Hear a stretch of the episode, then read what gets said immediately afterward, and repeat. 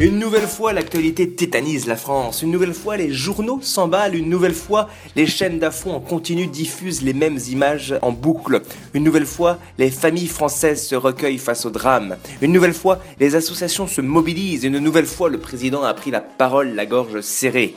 Une nouvelle fois encore, des enfants vont déposer des gerbes devant les monuments commémoratifs. Une fois encore, l'économie va être bouleversée. Et combien de questions restent en suspens? Comment une telle chose a pu se produire après les événements récents? Qui est à l'origine de cette idée? Qu'adviendra-t-il dans le futur? Pourquoi faire ça aujourd'hui? Pour le moment, nous pouvons déjà répondre à certaines de ces questions et d'abord la principale, qui? Eh bien, la réponse n'est autre que Marisol Touraine en personne. Pourquoi? Les lobby gays évidemment. Pour quand?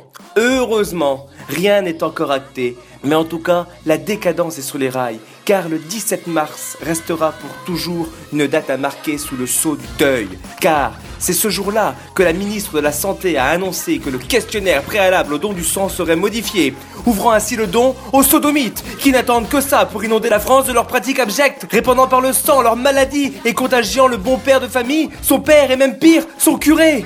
Prions pour que la raison revienne sur la France et luttons de toute force pour que continue à vivre la France et que jamais, au grand jamais, les pédérastes ne puissent donner leur sang impur.